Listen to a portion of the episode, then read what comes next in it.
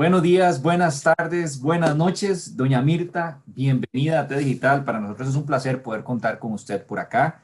Este, T Digital es un programa de tecnologías y lo que hacemos es disminuir brechas digitales, brechas de género y de verdad, qué bueno tenerla por acá porque el tema que vamos a tratar hoy es bastante importante. Pero antes, bienvenida al programa y ¿por qué no nos cuenta quién es doña Mirta? Adelante.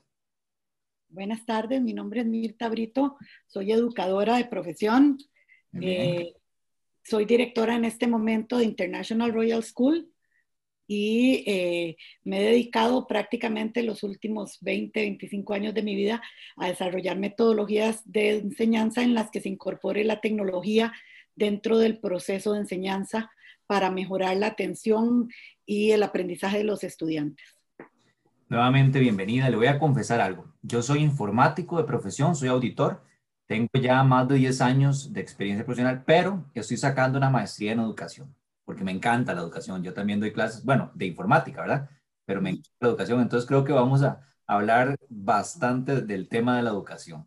Bien, doña Mirta, vea, yo lo que hago siempre es buscar un poquito de, los invitados y lo primero que hice fue meterme a Google y puse eh, su nombre completo, ¿verdad?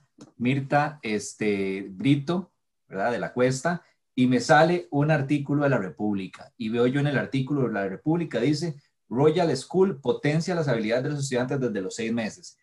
Eh, pero algo importante es, ojo, estimul estimulación artística, musical, lingüística y 100% digital. Y ese es el tema del día de hoy. La educación virtual o educación en línea o la educación digitalizada. ¿Cómo le ponemos? Dígame usted. Es que son cosas diferentes que pueden ser complementarias pero no pueden ser sinónimas. ¿Ok? Tal vez eso sería la parte más importante. A ver, eh, cuando hablamos de educación virtual, estamos hablando de lo que estamos haciendo usted y yo en este momento. Estamos conversando a la distancia. Pero cuando estamos hablando de educación digital, estamos hablando de ir un paso todavía más allá. Estamos hablando de poder tener herramientas que nos permitan interactuar desde la clase, ¿verdad? Para que el alumno pueda interactuar con el docente y el docente le pueda devolver la información de manera más expedita en el momento en que está interactuando con el estudiante.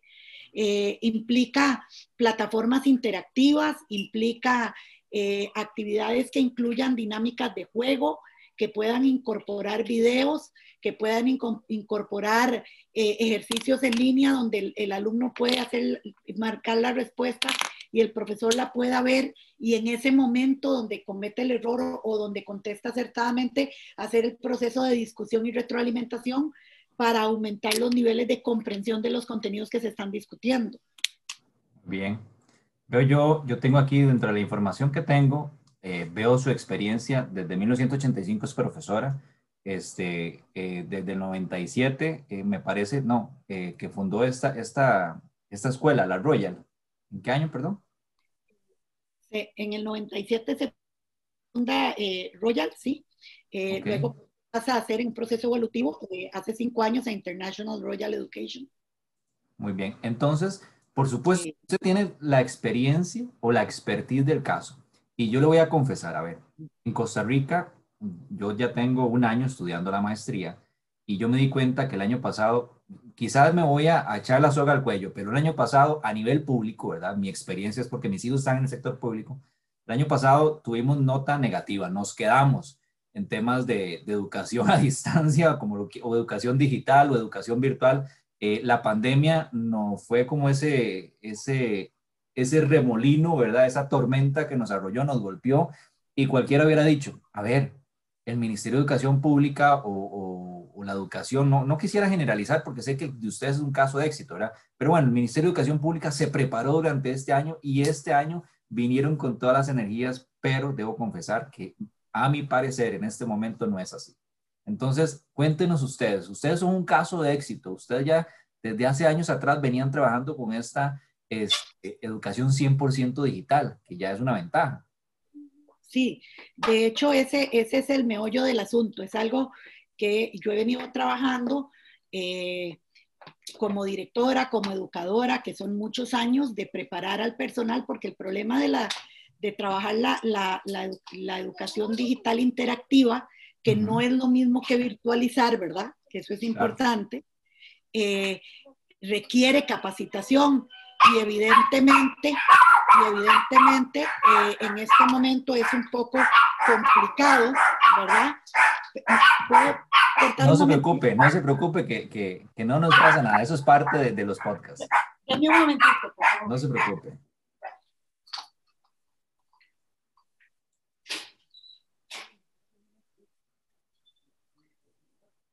Acá sí viene doña Mirta. Perdón. No se preocupe, tranquila, adelante. Eh, entonces, lo que le estaba comentando es que, que, es diferente, ¿verdad? Porque la capacitación es lo que hace en realidad la diferencia a la hora de poner en práctica lo que tenemos que hacer. Cuando la pandemia viene y la mayoría de los colegios, eh, inclusive el enfoque en general es que si no es presencial, no es asistencia, ¿verdad? Lo que hace es que de pronto le dicen a la gente que lo que hemos venido trabajando no es la modalidad que vamos a seguir trabajando a partir de ahora, ¿verdad? Y empezamos a mandar primero a la gente a la casa y después a tratar de ver cómo encontramos las herramientas para poder impartir esas lecciones. Y una vez que creemos encontrar esas herramientas, empezamos a entrenar a la gente, pero ya tenemos a los alumnos esperando ser enseñados a través de una metodología que los profesores en ese momento todavía no dominan. Ajá. Eh, ¿Verdad? Y es que, bueno, usted habla del sector público, yo, yo eh, no querría como entrar en, conflicto entre el sector público y privado, mucho menos entrar en conflicto en cuanto a si somos mejores o peores, sino simplemente tenemos unas visiones, digamos, enfocadas en cosas diferentes. Eh, ¿Por qué? Porque, por ejemplo, eh, en este momento el sector público lo que está tratando de hacer es llevar educación a la mayoría de la gente, pero tienen limitaciones como Internet, como que no todos tienen computadora, que son muchos alumnos, que es mucho el personal que tienen que capacitar, que no tienen tanto tiempo para capacitar, que la gente no tiene en sus casas el acceso al Internet de la velocidad necesaria para mantener una comunicación fluida. Eh, donde puedan utilizar herramientas más pesadas que solamente la clase virtual que utilizan MIPS, ¿verdad? Eh, entonces, eh, eso hace que, que, que, la, el, que, el, proceso de enseñanza en este momento, si bien está siendo efectivo dentro de la pandemia, porque es una forma de llegar a los estudiantes, no podemos decir que no es efectivo, la realidad es que no es tan efectivo como podría ser. Como esperamos sí, tal vez eh, como quisiéramos. No digamos que esperamos, sino quisiéramos, ¿verdad? Porque, porque esa es la realidad. Eh, y por otro lado, estamos hablando de que el enfoque es en metodologías, o sea, en herramientas que nos permitan comunicarnos. Mientras que eh, la, la, enseñanza digitalizada en realidad va mucho más allá que eso, ¿verdad? Bastante más allá. Va a cómo utilizo yo recursos mucho más potentes como plataformas de educación eh, interactiva, eh, internacionales que te permiten ver en tiempo real los libros que estás trabajando, donde el niño trabaja sobre el libro y el profesor puede ver la respuesta que dio el libro, donde puedes utilizar herramientas como Kahoot, por ejemplo, y, los, y los estudiantes pueden ir respondiendo y el profesor darle la retroalimentación, porque el profesor tiene el control de eso, ¿verdad? Eh, donde puedes utilizar una plataforma como un aula virtual que incorpora la parte de la clase virtual dentro de la plataforma y no al revés, que tenés una, una plataforma de comunicación por un lado y un PDF por otro donde estás tratando de poner en compatible en tiempo real cosas que no están hechas para ser compatibles, tecnológicamente hablando, ¿verdad? Sí, me encanta eh, todo eso que usted nos ha comentado. Nada más voy a hacer un pequeño paréntesis. Yo me acuerdo cuando yo estaba joven, no es que sea todo, tenga todos los años, pero llegaba, una, llegaba al periódico, a mí me encanta leer el periódico, y en el periódico venía este, donde nos invitaba a llevar cursos a distancia, que eran los que daban allá en el famoso este, Condominio de las Américas. Entonces, eso es educación a distancia, donde me mandan a mí, yo me preparo, este, yo valido los proyectos. Ahora viene, vamos a definir muy bien esto para que usted nos ayude. La educación virtual, yo como informático, yo estoy acostumbrado a este tipo de educación, en donde yo incluso compro cursos ¿verdad? Y, hay videos y está toda la metodología de evaluación dentro de estas plataformas digitales, ¿verdad? Adelante. Te hago un corte porque, porque, por ejemplo, una de las cosas que la gente a veces no entiende es la diferencia entre lo, lo que es, eh, lo que es virtual sincrónico y lo que es virtual asincrónico, ¿verdad? que, son cosas también diferentes. Sí, sin duda. ¿verdad? Porque una, un, un, curso virtual sincrónico es cuando yo te digo, conectémonos a mediodía Vamos a estar media hora trabajando en un conjunto, vos te vas a leer un material y lo vamos a discutir juntos y a esa hora me haces preguntas y yo te contesto. Pero vea que estamos previendo un, curso de acción y no estamos previendo interacción, sino preguntas y respuestas donde no hay mucho más allá que ese proceso. Pero eso es sincrónico, usted y yo a la misma hora en el mismo, en el mismo canal, como decía Batman antes, ¿se acuerda? Sí. Eh, mañana a la misma hora por el mismo canal. Exactamente. el Chavo y Topollillo. ¿Se acuerda? Sí. bueno, pues así mismo, esas son las, las clases virtuales sincrónicas. Las clases virtuales asincrónicas, que son a las que usted ha estado haciendo referencia, es cuando un profesional o un especialista se graba a sí mismo y prepara un curso en pedazos, digamos en capítulos, por decirlo de alguna manera, y la persona que quiere llevar ese curso lo puede ver ese video todas las veces que quiera. Bien. ¿Qué es lo que pasa? Eso nos da la posibilidad de poder oír lo mismo muchas veces, pero también nos deja las mismas dudas si no entendimos. Claro. Porque no es que esa persona te va a ir a explicar de uno a uno lo que está tratando de explicarte, sino que el curso, sino que el curso ya está grabado y que eso que dice el curso es justamente lo que te están enseñando. Y vos tenés que utilizar tus habilidades y tus destrezas para interpretarlo, para interpretar lo que no tenemos en ese momento como respuesta real. Muy bien, entonces ya ahí definimos muy bien el tema de la educación virtual asincrónica y sincrónica. Eh, ahora bien, ya ahorita vamos a entrar a la parte de, la parte de educación 100% digital, porque yo sé que eso es un plus que usted nos va a detallar con ese tema de la, de la literatura que ustedes manejan y demás. Después vamos a tomar el caso ejemplo de lo que pasó el año pasado. Muchas eh, escuelas o colegios privados mencionaban, nosotros tenemos ya desde hace muchos años el aula virtual. ¿verdad? Decíamos plataformas virtuales, pero yo creo que no estaban preparados para la utilización. Ahora bien, en el caso del Ministerio de Educación, las guías, las famosas guías, ¿verdad? Este, la GTA, guía de trabajo a distancia. Eso entra en alguna, de alguna forma en, educación eh, virtual, educación digital o cero. Eso es educación a distancia y punto. A ver, depende mucho del profesor, porque acuérdese que el profesor es quien utiliza los recursos de la manera que mejor pueda utilizarlos. ¿Verdad? Usted tiene las, las guías en su, en, su, en su, mano y los alumnos tienen las guías en su mano, a nivel de, de educación virtual es viable, porque yo como, como, educador puedo ir dando las explicaciones y las guías, pero usted en su casa puede utilizar esas, esas, esas guías para ir trabajando simultáneamente, pero en realidad eso es educación a distancia. O sea, están enfocadas en educación a distancia y no están enfocadas en educación virtual.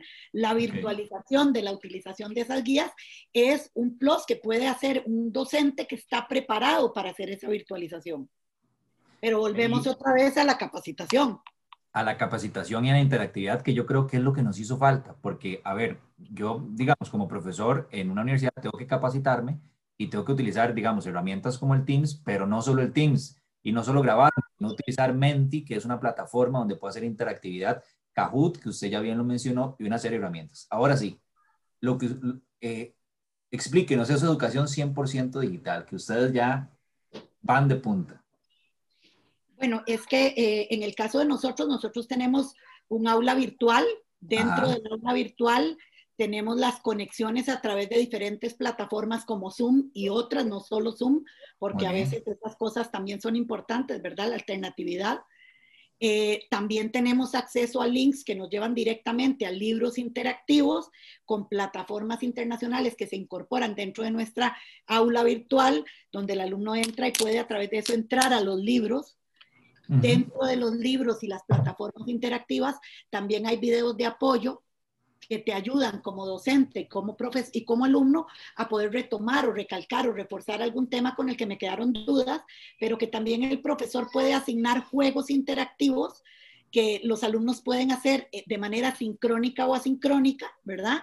Para repasar un tema y que el profesor puede ver los resultados de esos juegos, que no son, solo, no son solamente eh, eh, lo aprobó, no lo aprobó, lo hizo, no lo hizo, sino es cuando falló, en las respuestas en que falló, lo que falló fue razonamiento con respecto a este contenido para que, para que, el, para que el profesor pueda retroalimentar al alumno reforzando el contenido en el que falló.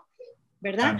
No dándole la visión, retomemos todo, repasemos todo porque no salieron bien, sino, ok, por ejemplo, estabas trabajando, se me ocurre un ejercicio matemático donde estás trabajando en las sumas y resulta que lo que falló fue llevar. Bueno, entonces lo que le va a, retroalimentar la plataforma al docente es que en el proceso de llevar el niño está fallando. Entonces el profesor se va a enfocar en el proceso de llevar a la hora de explicarle a ese alumno, pero este otro alumno no tiene dificultad con eso. Entonces el profesor le puede asignar un ejercicio que ya no es de llevar con dos dígitos, sino de tres, porque el de dos ya lo está haciendo y lo está haciendo bien. Entonces empecé, empezás a tener de verdad una, una, una educación realmente individualizada donde vos podés asignarle, viendo el mismo contenido, diferentes niveles de dificultad a través de la plataforma a los diferentes estudiantes que están llevando el proceso.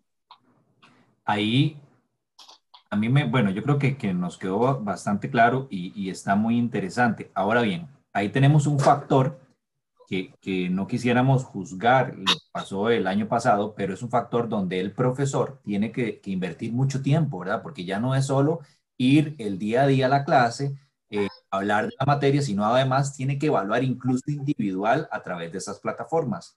Exacto. Y además requiere mucho más tiempo porque acuérdese que, que no están preparados para usar esa metodología. Que yo creo que ahí es donde los profesores dijeron, mira, es que yo tengo que invertir mucho tiempo, tengo que crear videos y ellos incluso se, se achicopalaron, ¿verdad? Para usar una palabra un poquito bonita. Ustedes eh, ya trabajaron todo eso y ya se capacitaron desde ese punto de vista. ¿Sí? Sí, nosotros venimos trabajando con estas metodologías desde hace más de 12 años. Eh, empezamos, por ejemplo, y ahí es donde yo te digo que la capacitación es imprescindible. O sea, nosotros cuando empezamos a trabajar en algún momento, eh, tanto eh, hace un tiempo como ahora empezamos con, por ejemplo, digitalizar una parte o una materia y evaluar cómo se estaba trabajando en esa materia y luego eh, eh, eh, poner en dos y tres materias y luego entonces ampliarlo a la gama donde ya llegamos a que ya lo hacemos con todo el programa. Pero lo hicimos de a poquitos y evaluando cada etapa y capacitándonos para la etapa siguiente, ¿verdad? Eso es lo que en esta pandemia un poquito, como dice usted, se los ha llevado por delante en general, porque, porque nosotros llevamos años haciendo este proceso de capacitación, pero la mayoría de la gente ha tenido que hacerlo en un año. Y evidentemente el expertise no se adquiere en un año, ni la facilidad para manejar plataformas y los niños que no tienen esa facilidad porque no tienen tal vez el internet tan veloz o no están acostumbrados a utilizar esas plataformas en el día a día, sino que las usan de vez en cuando, pues tampoco la pueden manejar de la misma manera que alguien que ya tiene un tiempo de estarlo usando, ¿verdad? Muy bien. Ahora bien, doña Mirta, vean, yo de, dado de la, de, yo soy padre de familia, ¿verdad? Tengo un joven en secundaria, una chica en primaria, y entonces y como informático me preocupé mucho por la privacidad. ¿Y qué por la privacidad? Porque lo que hacían, bueno, mi hija no tiene celular, este, yo, yo les dije, ustedes van a tener teléfono hasta que lleguen al colegio, mi hijo, pero lo primero que hicieron fueron los profesores fue pedirle el teléfono y comunicarse a través de WhatsApp, que para mí fue un, pequeño error, ¿verdad? Pero es mi opinión personal. Dentro de su plataforma eh, y esta eh, educación 100% digital, ¿cómo manejan este tema la privacidad? Bueno, eh, por ejemplo, en el caso de nosotros, nosotros utilizamos WhatsApp con los papás, no con los estudiantes por lo general. Muy bien. Entonces, a los papás a quien les mandamos la información vía WhatsApp para que sea expedita. Pero con los alumnos dentro de la misma plataforma, lo que te decía, hay varias eh, funciones aleatorias donde puedes, puedes trabajar a través de Google for Education, eh, que ya es una plataforma en sí educativa, y que tiene herramientas para comunicarte vía, WhatsApp, vía, vía mensajes, vía foros, eh, en fin, hay otro montón de gamas de herramientas que vos podés comunicarte con los estudiantes vía correo electrónico de la institución y donde solamente pueden accesar eh, correos electrónicos de la institución. De hecho, vos podés compartir el link de la clase y si no tenés un correo de la institución no puedes entrar. Buenísimo, buenísimo. ¿Verdad? Pero eso es dentro de las mismas plataformas de las que te estoy hablando, que son el aula virtual. Ok. Yo, a mí hace, hace algunos años, eh, como le mencioné, me, me, encanta la educación, ¿verdad? Ese es uno de mis sueños a futuros, ¿verdad? Y me encontré este libro de Ken, eh, Ken Vine, que habla sobre lo que hacen los mejores profesores universitarios, pero yo creo que aplica a todo. Ken Vine llega y se plantea varias preguntas dentro de su libro, se las voy a, mencionar para que usted nos diga cómo están ustedes. No, no que se evalúen, sino yo sé que llevan ventaja, pero lo que nos decía Ken Vine, ¿qué esperan los estudiantes de los profesores? ¿Cómo los profesores dirigen sus clases? ¿Cómo tratan a, a sus estudiantes? ¿Y cómo, evalúan a los cómo, cómo se evalúan los estudiantes a sí mismos? ¿Y cómo se preparan las clases? Esto porque yo creo que muchos de los educadores actuales no, no se autoevalúan. Ahora bien, ustedes... Bueno, nosotros llevamos un proceso mucho más amplio que solo la evaluación. Por ejemplo, nosotros ya hicimos la transición hacia lo que es el trabajo colaborativo hace ya varios años, como tres. Entonces, por ejemplo, nosotros hacemos un solo examen por trimestre y todo el resto es trabajo, trabajo en clase, porque además nosotros no damos, no damos tareas, porque no creemos en las tareas, que muchas veces se copian y muchas veces se le pide al papá que la haga por ellos. exacto. Eh, entonces, se evalúa solo lo que el profesor puede ver que está haciendo el alumno. Ahora, usamos herramientas como Google Drive, por ejemplo, para que cuando trabajen en colaborativo, cada uno haga soporte y el profesor sepa qué hizo quién. Ok, muy bien cómo podemos nosotros analizar y poder dar una recomendación, por ejemplo, de ortografía cuando estás corrigiendo un escrito de un Google Drive donde el alumno está escribiendo, le haces la corrección de ortografía, o cuando le haces un comentario para que ellos discutan, porque en el trabajo colaborativo el objetivo no es que pongan respuestas a preguntas, sino que les des un problema eh, y les digan, necesitamos que me digan cómo resolvemos esto y que ellos busquen a través de toda la web y de todos los libros a los que tengan acceso, ya no un libro en particular, sino donde quieran, busquen, busquen mi alternativa si tienen nuevas soluciones o denme una vieja solución actualizada de lo que me está pasando ahorita. Entonces ya no es una cosa de calificar solo si tenés el contenido temático, sino si entendés el problema, si podés enfocar el problema y si podés resolver el problema y lo podés hacer dentro de un trabajo estratégico en equipo y en grupo con otros compañeros que están aportando ideas, ¿verdad?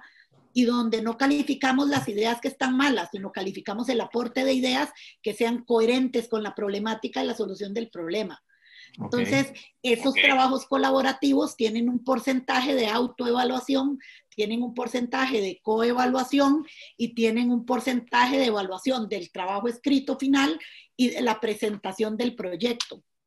Entonces ve como todos esos puntos que estás tomando están realmente considerados dentro del trabajo cotidiano, porque todo eso que estoy hablando es trabajo cotidiano en el aula. Este modelo cambia lo que conocemos tradicionalmente y, ya veo que para ustedes ha sido un modelo exitoso, incluso este, se destacan por esta educación 100% digital. ¿Qué nos hizo falta o qué nos hace falta actualmente a que el modelo que ustedes tienen en International Royal School se aplique no solo a otras instituciones privadas, sino que se traiga al Ministerio de Educación Pública? Eh, yo diría que primero la decisión de realmente hacer un cambio en la educación. Eso sería lo primero. O sea, enfocar la educación al futuro eh, y a las necesidades eh, laborales del futuro, porque la razón por la que nosotros nos inclinamos hacia la digitalización fue que teníamos claro que en unos años muchas profesiones no iban a estar como estaban en ese momento y que el que no tenía la capacidad digital para ser competitivo no iba a ser laboralmente factible en un tiempo que no esperábamos que fuera tan rápido, pero que teníamos claro que venía, ¿verdad? Entonces, eso es lo primero, tener claro que la digitalización ya no es algo como un lujo o una oportunidad, sino es una necesidad para poder continuar los procesos, no solo educativos, sino laborales, ¿verdad? Eso en primer lugar. En segundo lugar, invertir en capacitación y evaluar las diferentes opciones de plataformas que puedan responder a las necesidades de cada centro educativo, porque además no todos los centros educativos son iguales y las expectativas de cada centro educativo eh, no tienen los mismos contenidos programáticos necesariamente, si bien tenemos todos la base de lo que requiere el Ministerio de Educación Pública en cuanto a contenidos mínimos, la realidad es que cada centro educativo tiene su enfoque. Y entonces, eso, eso tendrían que tomarlo en cuenta. Y a partir de ahí, preparar las plataformas y la capacitación de los, de los currículos y de los profesores para que puedan sentirse cómodos con la utilización de estos recursos, para que cuando el profesor se sienta cómodo y capacitado pueda realmente aprovechar esos recursos, ¿verdad? Ahora usted hablaba de un factor que yo tengo que, traerlo nuevamente partiendo de esta explicación que usted nos dio, y es la brecha digital. Actualmente a nivel país está claro que, que, nos enfrentamos y nos dimos cuenta que estábamos ante una brecha digital muy grande. No es lo mismo lo que vivimos en San José, no es lo mismo lo que se ve en las eh, instituciones privadas, ¿verdad? A las instituciones públicas, y no es lo mismo ni siquiera del GAM a las zonas rurales, ¿verdad? Porque yo se lo cuento como profesor de universidad, tengo alumnos que, que vienen desde Talamanca, universidad privada, ¿verdad? Y ellos, eh, incluso cuando se conectan virtualmente a la clase, dice, profesor, qué pena, pero, pero me quedé sin saldo y, y, no puedo conectarme. Tengo que bajar dos horas para ir a un café internet a bajar después los videos. Por favor, grábelo, ¿verdad? Entonces, ahí tenemos una brecha muy grande a nivel país. Sí. Y es, más, y es más complejo que eso, porque vos estás hablando de, de lugares distantes pero dentro de los mismos alumnos de una misma escuela, hay condiciones diferentes en la casa. Por ejemplo, eh, habrá casas donde tienen espacio para que cada uno tenga su propio escritorio para trabajar, pero habrá estudiantes que necesitarán una mesa para tres chiquitos. Sí, muy bien. Y entonces estamos hablando de, de una diferencia que es todavía más significativa y más real del día a día, ¿verdad? Que no depende ya de, de, clase social, sino depende de condiciones de vida, porque puede ser que a mí me parezca que en las casas no necesitábamos un escritorio en cada cuarto, o puede ser que la condición económica no me lo permita. Y entonces cuando estamos hablando de trabajos de esta, de esta magnitud interactivos, pues obviamente necesitamos tener el espacio para poder hacer esta interacción, porque si no, el que está a la par, que está hablando también, interrumpe lo que yo estoy haciendo. Entonces, eh, entras, el problema de la virtualidad es que nos mete a la casa de la gente. Y dentro de la casa de la gente, cada casa es un mundo. Entonces, eso hace que todo esto sea todavía más complejo dependiendo de las condiciones, no solo, no solo sociales, sino también, también de, las, de las condiciones familiares, por ejemplo, ¿verdad? De si los papás también están trabajando en la casa y necesitan el espacio ahí vea qué interesante, porque yo como informático había pensado en las brechas digitales, brechas de distancia, pero no había considerado esa que usted me acaba de decir. Y yo me pregunto, ¿las autoridades gubernamentales eh, habrán evaluado todas estas variables? Bueno, ahí sí yo no puedo hablarle porque yo no soy de ese ámbito y no, Muy bien. no puedo considerarme ni experta ni, sabido, ni sabedora del tema. Como le digo, se presentan en todos los colegios públicos y privados. A mí me pasa, por ejemplo, y me pasó sobre todo al principio, que, que, cuando empezamos con la virtualidad a raíz de la pandemia, teníamos toda la parte digital, pero en las casas, cuando traspasas la ventana de la casa, eh, de ahí no lo tenían previsto y tuvimos que empezar a trabajar con los papás. Bueno, miren, necesitamos que sí lo dejen en el cuarto, necesitamos que sí cada uno esté en su espacio, necesitamos que le pongan un poquito de luz, porque no ve a la cámara, no puede ver bien, entonces, porque el cuarto está con una iluminación, pues que no es para esto, ¿verdad? Eh, cosas de ese tipo que uno en realidad nunca, nunca consideró porque no te habías metido en la casa de nadie a hacer este tipo de cosas. ¿Cómo les fue a ustedes desde este punto de vista? De, porque ya ustedes analizaron y fueron evaluándolo a lo largo de los años y, y esas variables las consideraron hasta el año pasado. Sí, claro, porque, porque, claro, porque hasta ese momento tuviste que traspasar eso, ¿verdad? Porque si habíamos tenido experiencias virtuales con alumnos, por ejemplo, nosotros sí habíamos hecho mucho tiempo antes que un alumno se iba porque tenemos papás que son de, de organismos internacionales y entonces los mandan a, viajes fuera del país y se llevan a los alumnos y nosotros les decíamos, conéctese virtual, pero evidentemente ese papá iba preparado para esto, porque sabía que tenía que conectarse virtual, que tenía que disponer de un espacio, o sea, todo eso lo sabía en ese momento. La realidad del día a día... Eh, eh, eh, no es esa, la realidad del día a día es que no, no siempre lo tenés previsto para toda tu familia. Una cosa es que vos vas en un viaje y en ese momento lo prevés y otra cosa es que eh, la realidad de mi casa es que yo estoy aquí en estas condiciones, vos estás a la par, el marido está a la par, el chiquito pequeñito que no está en la escuela quiere jugar y te pasa por detrás, e, e, es que es eso, ¿verdad? Entonces tenés factores que son distractores que no tenías previstos eh, de ninguna manera porque no se te habían ocurrido. Pero que, pero que evidentemente en ese momento ya, ya sí, en ese momento ya tenés que, ya tenés que considerarlo. Pero eh, esa es parte de, digamos, de, la, de los retos que va a tener. Y la educación pública mayor, más que nada, porque tiene una población muy dispar. O sea, el sector público tiene poblaciones mucho más dispares que el sector privado, ¿verdad? En el sector privado tenemos variedad de, estudiantes y tenemos diversidad, pero como nuestra población es un poco tal vez más local, se podría decir, no sé si podría decirse local, pero como, como más concentrada, pues tal vez no, no, tenemos la dificultad que tienen los colegios públicos. A eso le puedes sumar, por ejemplo, cuántos alumnos tenés en el aula. En el caso de nosotros, nosotros somos un colegio con enfoque de atención individualizada, entonces tenemos 10, 12 alumnos por aula. Pero cuando estás hablando de un colegio que tiene 40 o 50 eh, o 35, estamos hablando de otra historia, ¿verdad? Estamos hablando de otra realidad. Entonces, eh, es un poco eso, no es lo mismo tener 100 estudiantes o 150 que tener 500 o 1000. Muy bien. Eh, doña Mirta, a ver, en, en estos eh, centros de educación, digamos, las escuelas privadas y colegios, eh, sin duda a veces un profesor cambia y se va a otra escuela por X o Y razón. a ustedes, por ejemplo, se me ocurre, llega, si llega un nuevo profesor y se enfrenta a este nuevo sistema, a este nuevo paradigma, porque ustedes están innovando, ¿le cuesta mucho adaptarse? ¿O les ha pasado? Viera que en realidad viera que no les cuesta mucho adaptarse lo que les, lo que, la metodología que nosotros tenemos para ir capacitando al personal antes, por ejemplo, en el caso de nuestra institución, cuando nosotros vamos a empezar un curso lectivo, eh, nosotros contratamos al personal desde la primera semana de enero, todo el mes de enero es capacitación. Muy bien. Entonces, dentro de nuestro sistema está la capacitación.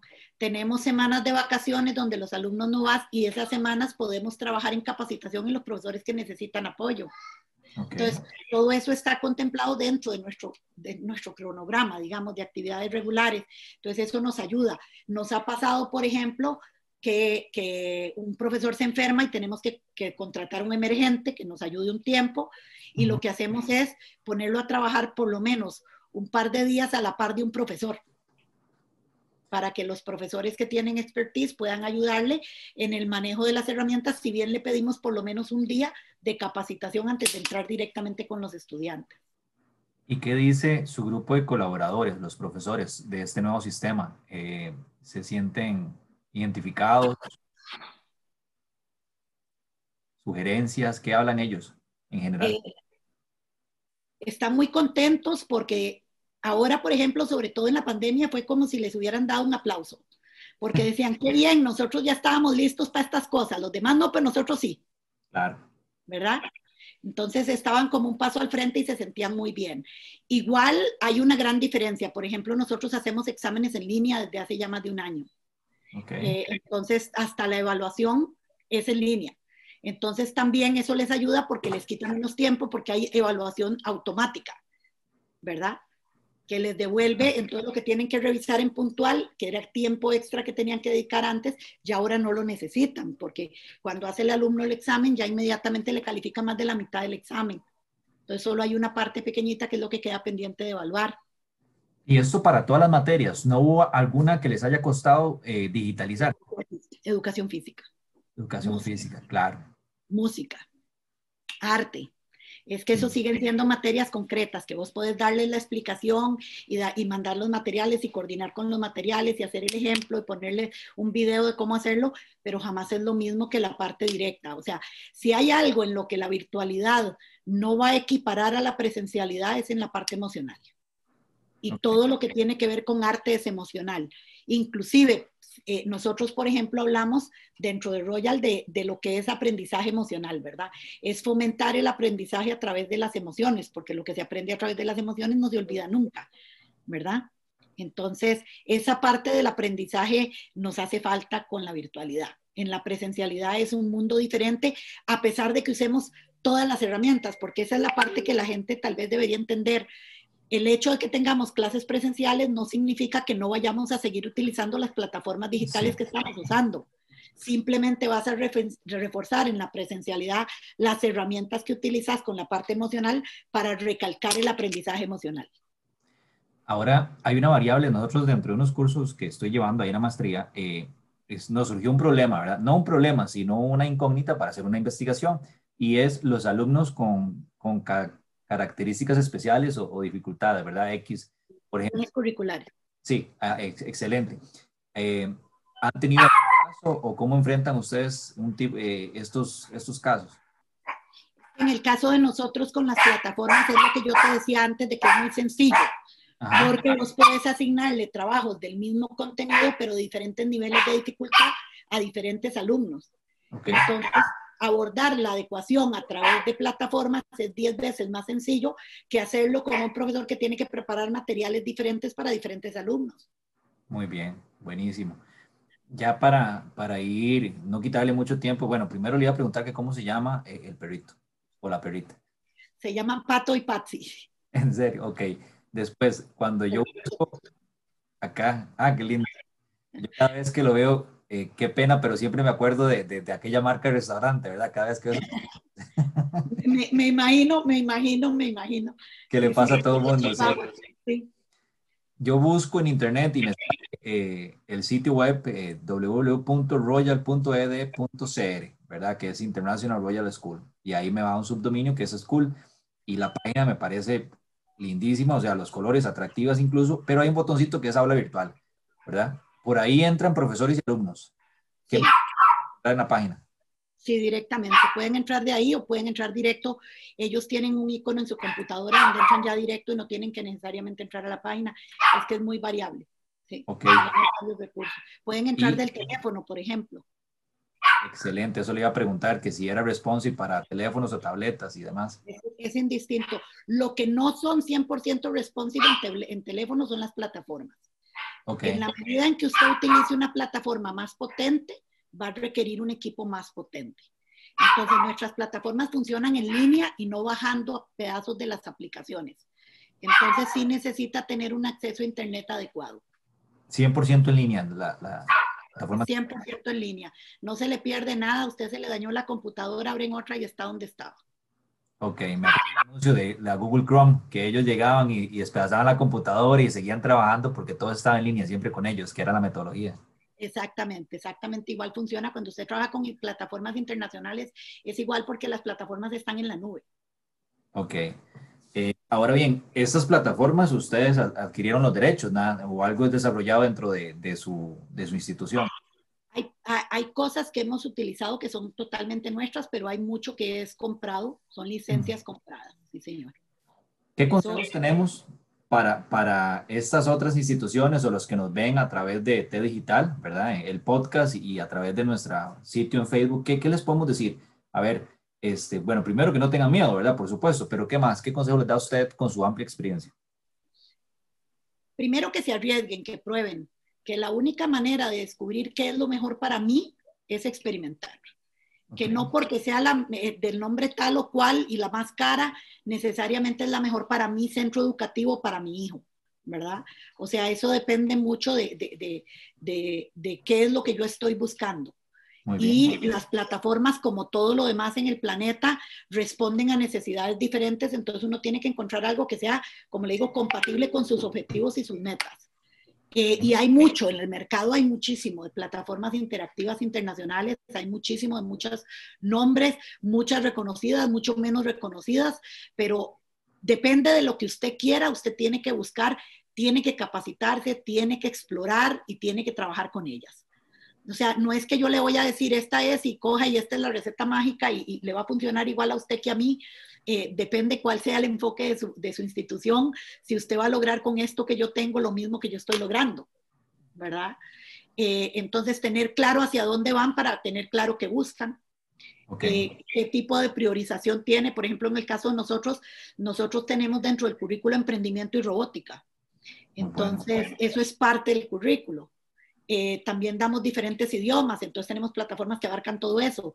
Eh, como, ves, como muy amplia la gama de cosas que, abarcamos y lo que hacemos es como jalarlas todas y unificarlas en nuestra aula virtual y programar un poquitito de eso para poder encontrar un poquito la receta que nos funciona. Entonces, Doña Mirta, ¿dónde los podemos encontrar? Bueno, ya ahí dije la sección, pero ¿qué más? ¿Dónde más podemos encontrar la International Royal School? ¿Y, y cómo hacemos para contactarlos si tienen dudas? Okay. Bueno, ok, por WhatsApp tenemos el 8821-5872. Eh, en el Facebook nos pueden encontrar en Royal School. Eh, pueden buscarnos, estamos ubicados en Huachipelín de Escazú, 400 norte de Construplaza. Ok. eh, en fin, creo que estamos, en, estamos también en Instagram. En realidad nos pueden buscar en casi cualquier medio.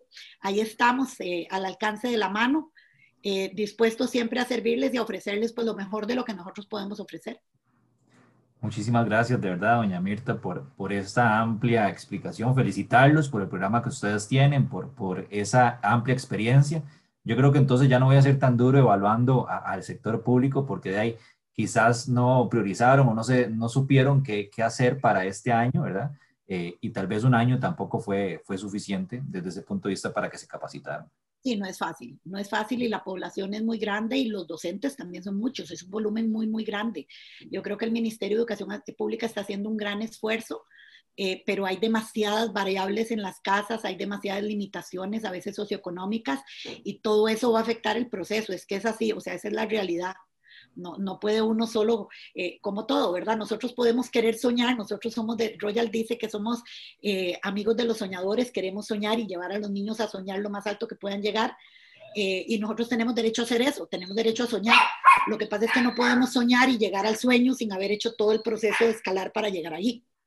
Y es eso, ¿verdad? La pandemia en realidad cogió a, muchísima gente desprevenida y entonces los empujó a correr en todo lo que tenían que hacer y creo que se han hecho esfuerzos titánicos en todos los ambientes públicos y privados para poder responder de la mejor manera a esta situación pero no es fácil y no es algo que sale de la noche a la mañana, no. Efectivamente, se va a requerir un proceso.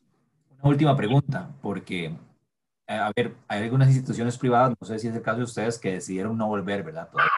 Incluso en Inglaterra ellos dijeron, este, nosotros no vamos a volver a las elecciones hasta que vacunemos a todos los profesores. El Ministerio Público sí nos está, perdón, o, hay casos que sí lo están haciendo. ¿Usted creyó que era el momento o cree que era el momento para volver a las aulas? Bueno, nosotros estamos en las aulas. Nosotros estamos trabajando con el, con el sistema mixto. El que quiere se queda en la casa, es decisión del papá lo que quiera hacer. El que quiere va a la escuela, el que quiere va a la casa y lo que hacemos es estar muy claros en, cumplir los protocolos, porque en eso no es una cuestión de quién quiere o quién no quiere, si se van a contagiar o no, es que va a pasar. O sea, si no tenemos las medidas correspondientes, si no respetamos los protocolos, si no respetamos el distanciamiento, si no usamos las mascarillas, o sea, eh, la realidad del mundo es la realidad del mundo y eso no lo vamos a cambiar porque nos parezca o no, o porque estemos de acuerdo o no. Estamos de acuerdo. Pero eh, sí creo que, que, que impera para mí, por ejemplo, la necesidad de los niños más pequeños de tener una cercanía emocional. Hay un tema que no se ha tocado eh, durante este proceso de pandemia eh, y es los efectos emocionales que ha tenido la pandemia en niños, jóvenes y adultos por la ausencia emocional o la falta de, acercamiento físico. Eh, podrían averiguar un poquito, pero la incidencia en incremento de depresión eh, o de tristeza extrema en niños y jóvenes ha sido amplísima. Hay muchísimo que pueden averiguar y que se está dando. Eh, digamos que nuestro sistema ha permitido que sean menos los que se ven afectados, pero, pero eso no significa que no haya una carencia emocional por la falta de, cercanía física, ¿verdad? Y más seria en los niños más pequeños. Entonces, yo sí soy amiga de que tenemos que volver a las clases, de que eh, el volver a las clases no es volver a hacer lo que nos da la gana, es volver a hacer las cosas como tenemos que ir haciéndolas, garantizando la seguridad y la integridad de todos.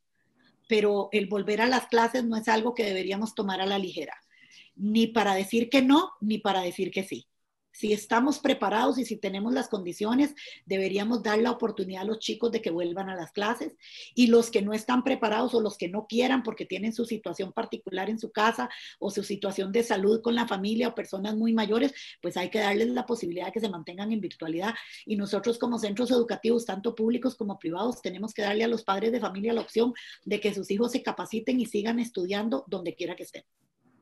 Muchísimas gracias, doña Mirta, ¿verdad? Este, agradecerle por su tiempo y como me suelo despedir, buenos días, buenas tardes y buenas noches. Nuevamente, gracias a usted. Muchas gracias a usted por la entrevista y cuando tenga gusto, pues estamos para servirle.